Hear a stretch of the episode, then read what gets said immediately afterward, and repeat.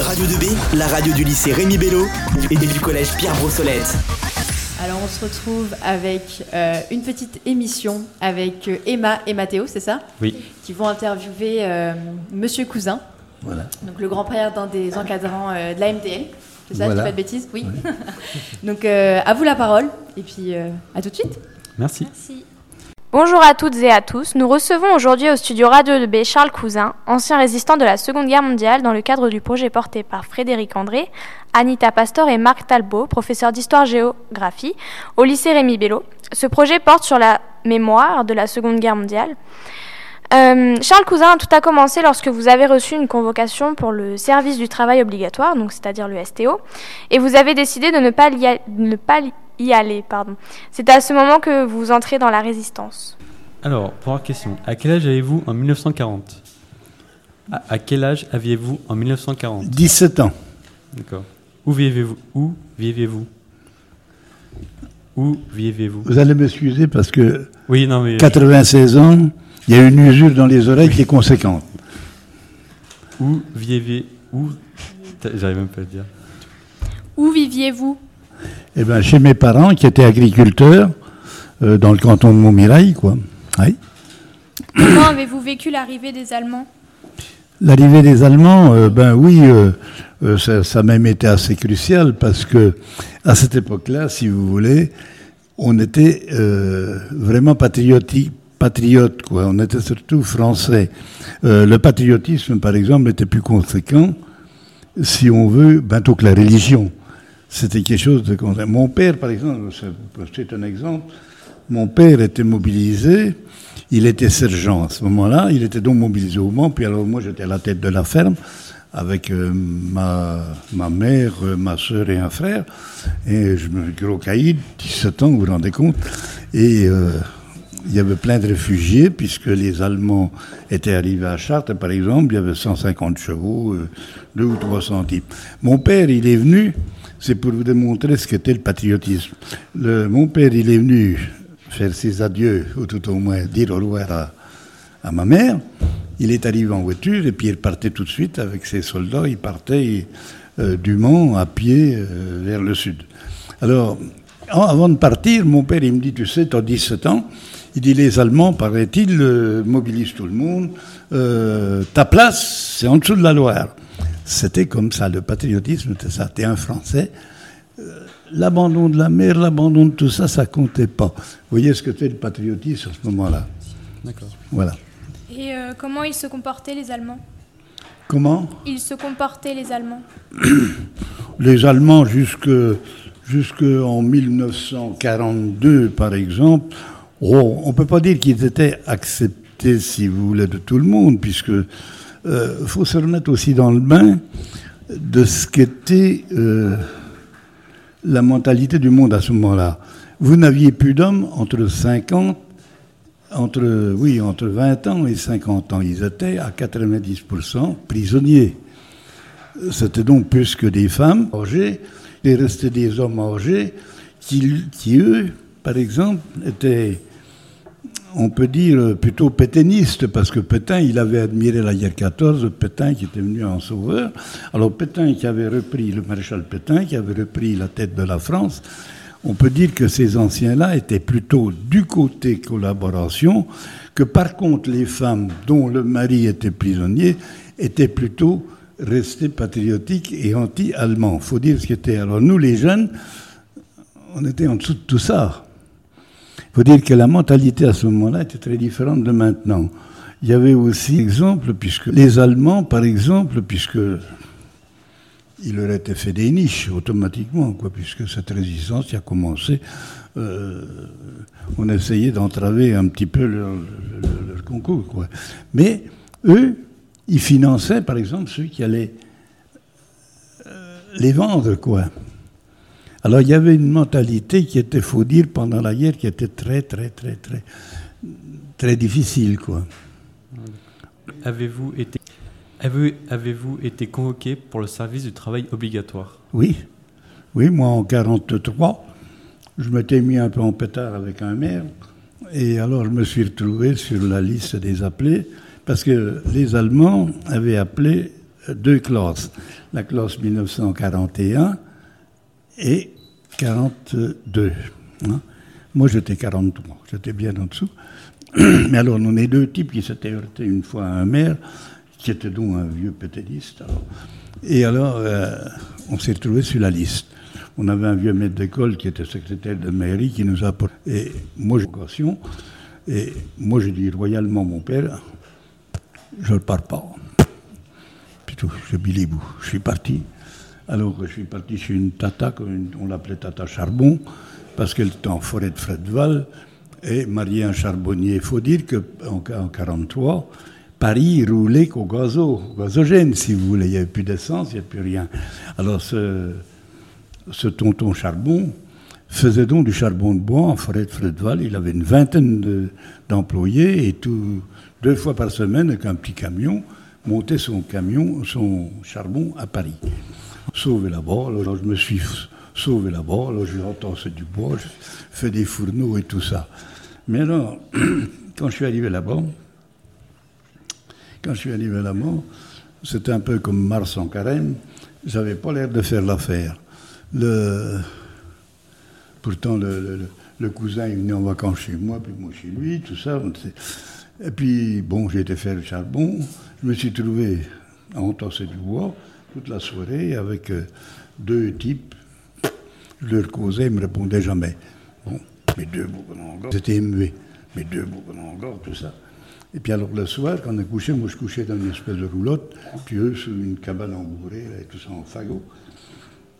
Ah, dis donc, après, je les entendais s'expliquer là-dedans, mais dans une langue que je ne connaissais pas, bien entendu. Alors, forcément, je dis à Bébert, à mon petit cousin, j'ai dit, oh, mais oh, qu'est-ce que c'est que cette histoire de, Jean Mevet Il me dit, tu verras. Bon, alors le lendemain matin, j'ai été convoqué avec euh, le patron du réseau qui s'occupait du, réseau de ces gars comme on était, quoi. Et euh, il me dit maintenant que tu as mis les pieds là-dedans, tu fais partie des nôtres. Hein, tu, tu ne peux plus t'en retourner avec les autres, ou tout au moins, motus.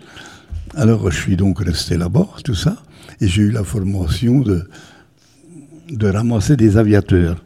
Parce que faut dire qu'à cette époque-là, à partir de mars, oui, de mars 43, il y avait 300 ou 400 avions tous les jours qui allaient pilonner l'Allemagne, hein, tout ça. Et il y avait une perte de 25 ou 30 avions tous les soirs en revenant. Et énormément passaient par au-dessus de la Normandie, Normandie et ses régions de Perche. Et dans le Perche, il a tombé énormément d'avions, je ne sais pas si vous en êtes au courant, il y a eu énormément d'avions descendus et on a récupéré des aviateurs. Alors moi, mon boulot, c'était de récupérer des aviateurs, mais c'est insignifiant. J'ai donné la- l'accompagnement à une quinzaine au total. On avait ramassé six tout seul, deux que j'ai mis ailleurs, il y en a qui s'est cassé la patte, je l'ai emmené dans une abbaye à côté de chez vous, euh, l'abbaye d'éclairé. C'est très près de nos gens, là, l'abbaye d'éclairé. Alors, il avait la patte cassée, j'ai réussi à le faire rentrer chez les bonnes sœurs, qui ont, malgré tout, admis qu'il y ait un homme dans leur établissement. Été chercher un vieux toubi, on y avait réparé la, la jambe, et il est resté là un bon moment. Un autre que j'avais mis aussi dans, chez une femme que son mari venait d'être un de vaches, euh, qui avait beaucoup de vaches. C'était un petit Canadien qui s'occupait justement des laiteries là-bas au Canada. Alors, là. Puis alors, il y a- j'ai, emmené ailleurs comme ça. Puis alors après, on en a ramassé sept autres, on était trois moi. Sept, dont un coup trois et un coup quatre. Quand un lancaster s'est cassé la figure, par exemple, tout au moins, il y avait plein de CA dans cette région. Vous partiez de Pithiviers, euh, Châteaudun, euh, euh, Orléans, euh, la Bosse de Jouet, euh, vous aviez plein de, DCA, Tours jusqu'à Tours, Montoire. Et alors, souvent, gros d'accidents arrivaient, souvent, gros d'accidents, ces avions. Mais alors, quand ils étaient souvent estropiés à une certaine hauteur, l'avion, les premiers parachutistes, par exemple, en Lancaster, il y avait 11 types dedans, 9, 11 types, quoi. Les premiers descendaient et les paras, si vous voulez, s'étalaient sur des kilomètres, quoi. Hein, et l'avion, on laisse casser la figure souvent, puisqu'il était à 8 ou 10 000 mètres, il laisse casser à 15 ou 20 km ou plus loin, quoi. Et alors, nous, on ramassait comme ça se pouvait, parce que ça n'a pas réussi à tous les coups. Souvent, la population s'amenait, un Américain, ou remettre un Américain ou euh, un allié, quoi, vous deviez le remettre sous peine de mort.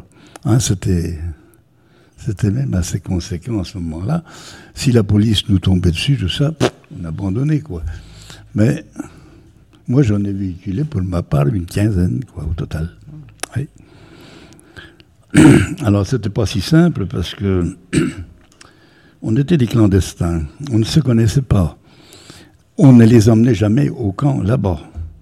Euh, le camp qui était à Fredval, qui était non à 30-40 km de là, quoi. Et euh, on se les passait, on faisait 8-10 km avec le gars, on mettait un autre, ainsi de suite, ainsi de suite. Personne ne savait où était la destination. D'ailleurs, dans nous-mêmes, moi je, me trouvais par, la tata de savoir ce qu'était le camp de Fredval, mais beaucoup d'entre nous ne le savaient pas, puis on ne devait pas le dire. Soi-disant, ils s'en allaient par l'Espagne, ils s'en allaient, tout ça. Et alors, euh, bon, on emmenait donc ces, ces gars l'un autre. Mais quand on pêchait un para, par exemple, on, et bien sûr, et sur un papier, on mettait dans un tube d'aspirine, le tube d'aspirine dans le guidon du vélo, on avait des poignées qui se faisaient en bois. Si on avait arrêté, on ne peut pas. Et alors, euh, on emmenait ça chez une correspondante. Les correspondantes, en général, moi j'en avais trois ou quatre. Une à Blou, une à Soisé, l'autre à Saint-Lubin. Euh, euh, c'était des vieilles dames, en général, qui étaient veuves de hier, 14. Et alors, euh, elle se débrouillait d'envoyer le, le matricule du type, elle se débrouillait de l'envoyer. C'était par radio, elles avaient contact avec un type qui faisait radio clandestine, bien entendu, et envoyait le numéro. Puis dans les deux jours, euh, il y avait un code qui passait tous les soirs, il y avait donc des émissions des Anglais, parce que c'était les Anglais qui étaient les les patrons de, tout ça. Et dans l'émission, passaient des codes, nous on avait chacun un code, et quand, le numéro, quand notre code passait, on savait qu'on pouvait reprendre notre para et l'emmener. Chez mes parents, par exemple, mon hébergé 6 ou 8 types plusieurs nuits, quoi, en attendant qu'on ait le, résultat, parce que pouvait s'infiltrer là-dedans des espions. S'il était, il était fusillé autour de nos gens, il était fusillé 18 euh, types, un coup 20 types. Alors Toulouse aussi. C'était un espion qui avait réussi à rentrer dans cette résistance, qui était redescendu avec eux, qui les a vendus. C'était, c'était assez, assez complexe, quoi. Oui. Voilà. Où étiez-vous caché? Où j'étais caché, alors. trois fausses, j'avais trois cartes, trois fausses cartes d'identité trois, fausses cartes d'identité. Bon, ça servait de l'une et de l'autre de temps en temps. Hein. Mais la ferme où on était, pas mal de relations dans la ferme était, euh, sur le Nogentais surtout. Euh, par exemple, j'étais à côté de ferme à côté là. Je suis venu dans une ferme à côté là. Euh, une à côté de Smoncé, une autre aussi où j'allais bétonviller. puis alors du côté de Brou, j'étais au Saucet et en deux endroits. Hein. Alors je changeais avec des garçons qui étaient un peu dans mon cas. Je s'emmenais chez mes parents, on travaillait, on se, sans arrêt, j'étais 3-4 jours, et puis voilà, moi j'étais caché. Et ça a duré 18 mois. Euh, qui vous a procuré les faux papiers? Pardon? Qui vous a procuré les faux papiers? Les faux papiers, ah ben alors là, euh, le cousin Bébert, le cousin était, quand la guerre, dans, le début de la guerre, avant la guerre, il était apprenti typographe, il était typographe euh, au carillon de Vendôme dans un journal. Et alors, quand il est parti, il est appelé, son patron, il a donné une imprimante d'abord, et puis alors, bon, il était toujours fauché par les secrétaires de mairie. Le petit carton qui servait de carte d'identité. Bon, il n'y avait plus que la photo, un faux caché là-dessus, et c'est tout. Moi, carte d'identité, j'étais né en plus, j'avais une troisième, et j'en avais eu une troisième. La troisième, Elle était au nom de mon frère qui avait deux ans moins que moi. Alors si on recherchait dans Berfait où j'étais né, quoi, euh, ma foi, bon, ça, voilà. À quel moment avez-vous intégré le mouvement de la résistance? À quel moment? Avez-vous intégré le mouvement de la résistance? Alors la résistance, c'est assez complexe parce que, bon, moi c'était en 43, quoi, en mars 43 que je suis rentré là-dedans. Si vous voulez, il y avait une masse de résistance en fait.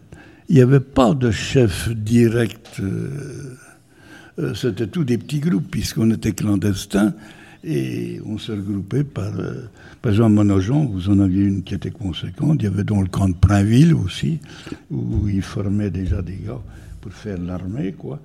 Euh, chez nous, il y en a une qui était, hmm, pas tellement intéressante. Ils ont chassé sur tous les...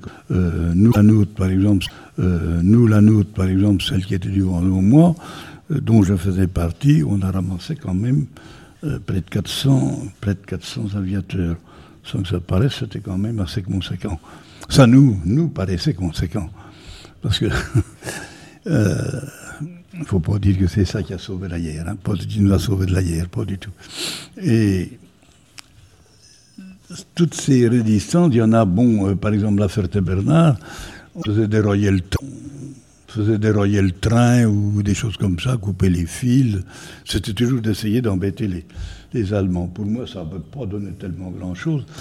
Mais alors, dans les trois derniers mois de la guerre, euh, Londres avait réussi à nous expédier quand même des chefs. C'est-à-dire que nous, notre petit truc, ça s'appelait Marathon. Et euh, on était remplacé par un énorme réseau qui s'appelait Comet. Et là, il y a des militaires, d'anciens chefs militaires, souvent, euh, qui sont venus organiser le camp. Parce que nous, nos, nos, nos paras, par exemple, quand les Allemands se sont rendus compte que les Alliés allaient débarquer, ont monté toute leur masse d'armée en Normandie. Nous, nos, nos paras qu'on ramassait, on se débrouillait, c'était quand il emmenait son charbon, emmenait un, deux, euh, deux paras de Saint-Germain, la région de Saint-Germain, où il y avait une chaîne qui ressemblait à la nôtre, qui les emmenait entre Beauvais et Amiens, et la nuit, un petit avion descendait, les emmenait en Angleterre. Et euh, on a retrouvé d'ailleurs, pour- pour les atterrissages de nuit, on a retrouvé, on a retrouvé ça. Moi, je l'ai revu plusieurs fois. il y avait une cinquantaine de chaleries, une cinquantaine de seaux à faire boire les veaux, et dans chaque seau, une lampe à carbure. C'est-à-dire que quand ils étalaient ça, du ciel, vous voyez où l'avion pouvait atterrir, dans un champ de luzerne, mais ça ne voyait pas de la route, pour ne pas être pris par les Allemands, quoi. Alors c'était, c'était tout à fait spécifique, quoi. Mais alors, dans les derniers mois, quand on était, nous, organisés, alors là, on a eu un grand chef qui nous a remis dans l'eau et on est devenus un peu des militaires, si vous voulez. On avait tous le brassard et oui, les militaires. Mm. D'accord. Avez-vous av- avez-vous vu vos parents durant cette période? Euh, oui, moi j'y descendais souvent. Euh, du fait que chez mon père, euh, c'était une situation, euh, le charbonnier avait découvert tout au fond. C'est pour ça que j'étais dans le réseau, euh, j'étais dans le réseau à ramasser, parce que chez mon père, on pouvait camoufler. C'est une ferme qui est en bord de la forêt de Montmirail, même qui touche, puisque la forêt touche le jardin et tout ça. Et là, il y avait une vieille cave en terre. Alors, on pouvait s'échapper dans la forêt en cas de pétard. Alors, euh, en attendant, quand j'avais amené un gars chez nous, en attendant qu'on reçoive l'ordre de l'emporter, on le gardait là, euh, si- euh, puisque euh, si ça avait été un espion, par exemple, bon, ben, je ce qu'on serait devenu, j'en sais rien. Mais ouais. D'accord. Comment s'est déroulée la libération? Alors, oh, ben, la libération, ça a été assez. On peut dire qu'on s'attendait, puisque le. c'est là qu'on libération, on- c'est là qu'on a donné le plus gros coup de main dans, dans ce qui me, dans le réseau où on était, aux Alliés. Euh, si vous voulez, à mesure que l'armée américaine, comme on était des civils, qu'on pouvait passer tout ça, on se faufilait, euh, l'armée suivait surtout les routes, bon d'accord, et on se faufilait les champs, et on, on donnait le coup de main à ses alliés, une voiture, et un Dodge sur une voiture, et on, leur donnait surtout où il y avait une concentration allemande. On leur a surtout aidé dans ce sens-là. Pour moi, ça n'a pas été plus loin. Il y en a qui, ont été les armes, par exemple, votre, dans votre quartier, Prinville, tout ça. Euh, non, ils étaient formés d'abord en, armée ici. À l'époque, aviez-vous connaissance de l'existence euh, euh, Surtout à la fin. C'est qu'à la fin qu'on a attendu, après justement, qu'il ait eu des aventures. oui. Oui, parce que Jean Moulin, on ne savait pas, mais on savait pas, puisque les noms, c'était très difficile de savoir et autres. Hein, euh, les, deux, Anglais qui sont venus, c'est un monsieur et une dame, qui sont venus organiser notre chose, parce que l'aventure qui nous est arrivée, c'est que tous ces paras qu'on a emmenés, là-bas, pour se retourner chez eux, sont restés cantonnés. Ils nous sont restés quand on a eu une douze ou quinze. Quoi faire de ça, même dans la forêt de Fredval? Comment se débrouiller pour les faire vivre? Comment? Mais on est arrivé à en avoir 152. Alors vous voyez, une équipe faire vivre 152 personnes qui n'avaient ni ticket ni quoi que ce soit, c'est devenu une organisation. Et c'est donc là que les Anglais nous ont envoyé euh, euh, des gens qui étaient compétents pour organiser cette chose-là. Parce que, bon, pour en finir, je vous dis, on s'est pris pour des héros. Mais le dernier que j'ai emmené, je l'ai pris à Soisé. À Soisé, je suis à Soisé. Et alors, quand j'avais fait tous mes signes, puisque pour se faire reconnaître qu'on était de la résistance, on avait aussi un code, euh, c'était le 3V de Churchill, dans un sens ou dans l'autre, ou ainsi de suite. Bon. Et alors, à Soisé, quand c'était aux sauces, quand je me suis amusé à y faire ça, il dit Garçon, ne vous fatiguez pas, je parle très bien le français. Bon, j'étais tombé sur un commandant, type qui avait 30, 35 ans. J'ai correspondu avec lui jusqu'en 72, 15, oui.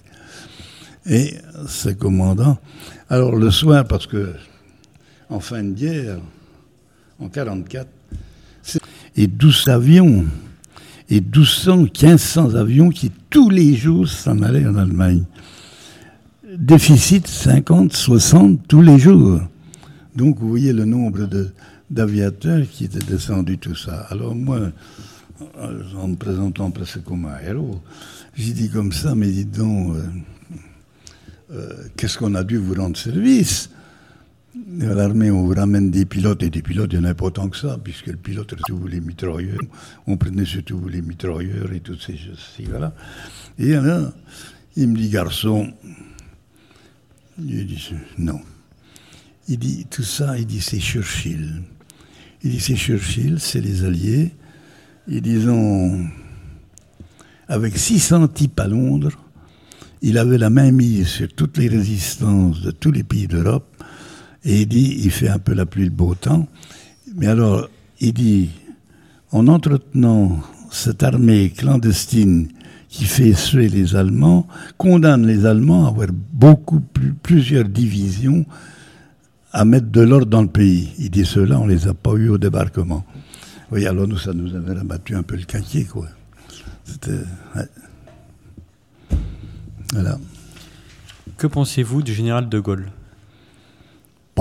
Moi, le général de Gaulle, tout ça, il y a eu. Euh, euh, oui, nous, on était gaullistes automatiquement. Automatiquement, puisque. J'ai suivi ce mouvement-là.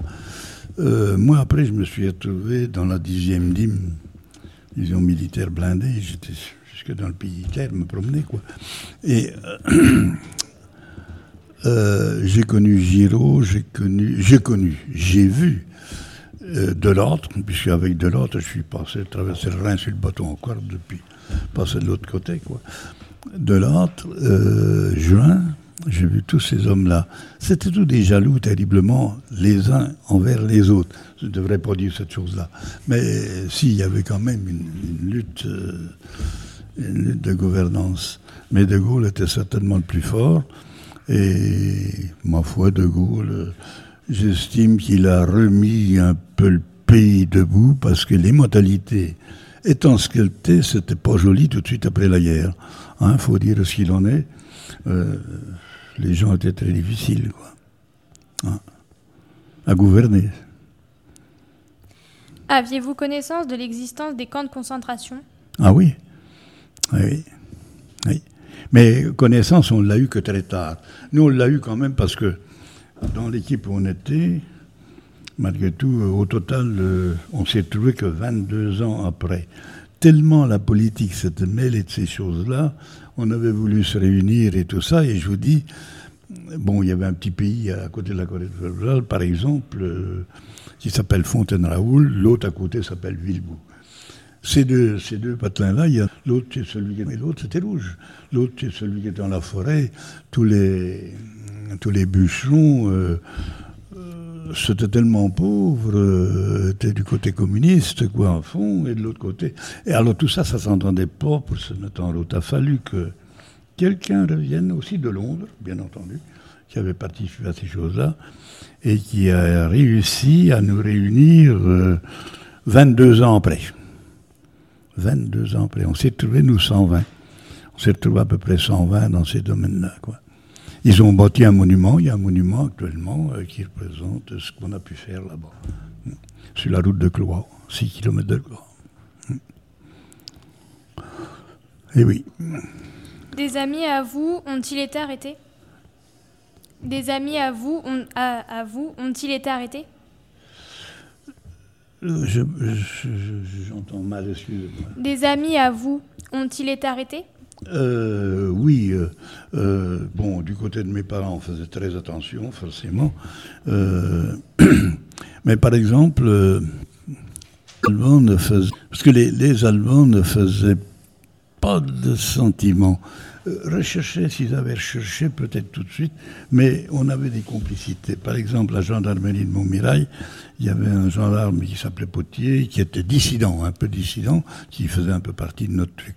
Dès qu'il y avait une commandature à Melray, une commandature, puisque c'était stocké en forêt, il y avait des tas d'essence qui étaient stockés en forêt de Montmirail, et euh, un, un, vieil officier allemand avec 30 ou 40 jeunes recrues qu'on formait pour l'armée allemande et qui gardaient ces, ces, ces, ces trucs d'essence.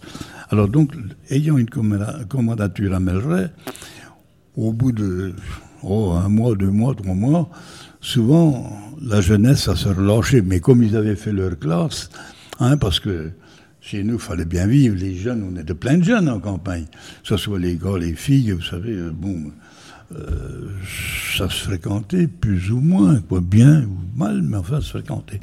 Et euh, là, quand ça commence à mal aller, euh, ça menait de, la Gestapo, des, des, des, des, des et des gendarmes allemands et qui venaient mettre un peu d'ordre chez le, vieux. On changeait le vieil officier, on ramenait des, nouvelles recrues et tout ça. Mais alors, le, gendarme, notre père Potier, nous prévenait. Alors, tous les gars qui étaient dans mon sens, on ripait le coin dans ces moments-là à toute vitesse. Quoi. Personne ne restait là. Finalement, on a tous passé au travers. Moi, j'ai qu'un copain, un copain, le Garoche. Alors, lui, il était coincé. Il s'est fait attraper n'a jamais entendu parler. Après, on a su quand même dans un écran qu'on s'est gazé dans un écran de concentration, quoi. Oui. Alors après ça, euh, dans le, du côté de Fréval, c'est pareil. Il y avait une fille, une jeune, dame, quoi, qu'on aimait bien, d'ailleurs, qui était, qui était très agréable. Euh, pareil, elle était coincée un jour, où elle est tombée sur deux gendarmes qui, eux, n'étaient pas des dissidents, qui l'ont emmenée, naturellement, n'a jamais entendu parler. Euh, il y a un homme. Oh, parce que de temps en temps, oh, ils n'étaient pas plus. les Anglais, tout ça, pas plus sociables que d'autres, faut pas se faire d'illusions, c'était des hommes, il y avait des réactions, alors il y en avait un, soir, il a dit, moi, je vais retrouver les troupes alliées et je fous le camp. Qu'est-ce qu'il fait? Il arrive à s'échapper du camp de là-bas, puis, puis personne ne pouvait l'empêcher de s'échapper, s'en aller. Et euh, il est passé, mais les Allemands sans doute s'en étaient aperçus, et il a été suivi. Alors, ils l'ont retrouvé dans une ferme. Les jeunes, ces jeunes fermiers s'appelaient Girard, euh, l'homme et la femme. Ils avaient une petite fille de 11 ans. Et, et les Allemands, ils ont abattu lui, ils ont tué le chien, ils ont abattu l'Américain. Et ils ont embarqué monsieur, madame et la fille qu'on n'a jamais entendu parler. C'était ça le système allemand dans le moment. Ils étaient terriblement durs quand ils chopaient quelque chose. Voilà. On a, nous, dans notre réseau, sur les 120, il y en a 8 qui sont disparus comme ça. D'accord. Que pensez-vous des personnes qui ont collaboré avec les Allemands?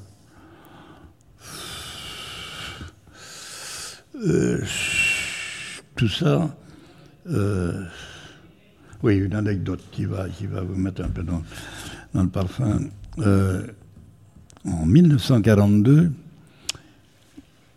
euh, les Allemands, euh, les Allemands favorisaient, si vous voulez, un peu l'agriculture, parce que eux fournissaient les hommes, mais la nourriture, c'était la France, ils barbotaient à peu près la moitié de ce qu'on produisait. Et, allez. Bon, en 42, ils avaient aussi des besoins de carburant formidables. Qu'est-ce qu'ils avaient fait? Dans nos régions de pêche On était plein de pommiers, de poiriers, tout ça. Et euh, ils nous condamnaient à ramasser les premières pommes, les premières poires qui servaient à faire de l'alcool et tout ça. Alors un beau jour, bon, ben, nous on était riquis comme tous les autres. Chez mon père, on était avec deux, trois tombereaux. On avait amené dans, le village, ils amenaient cinq, six camions. Et on était une vingtaine, 30, 40, 50 tombereaux qui venaient amener les, les poires et pommes là-dedans. Alors, Melray, il y a une côte qui monte vers Chapelio. Tout ça, tout d'un coup, on était en train de vider les poires. Moi, je vous dis, j'avais 18 ans à ce moment-là, 19 ans. Et tout d'un coup, qu'est-ce que je vois? Un type très mal habillé, et puis la, la culotte retroussée, et sur un vélo de femme, qui descendait. Quand il s'est trouvé devant tout le monde, il ne savait plus où se mettre, quoi. Alors, mon voisin, qui était un gars rouleau, il saute de son tombereau, puis il lui cause. Ah ben, il lui dit, je suis un prisonnier échappé. Il y avait un camp de prisonniers français à Vauve, et qui, a, duré jusque les années 43. Et ce type-là s'était échappé, puis avec son vélo, il était arrivé là. Il dit, je voudrais Europe, il dit, j'ai faim, je voudrais... Bon, alors aussi, c'est que je saute du tombereau, puis j'ai dit, moi, chez mon père à Champ, on va vous ramasser. Mais il y avait le maire, qui était un vieux pétainiste, notre père Poré, euh, qui dit Les petits gars, les petits gars, m'occupez de ça, m'occupez de ça. Il cause un peu comme ça, c'était tout à fait marrant. Oui, mais qu'est-ce qu'il fait? Il prend le prisonnier, puis il le remet aux deux gendarmes qui étaient là, puis les gendarmes qui, naturellement, l'emmènent à la commandature.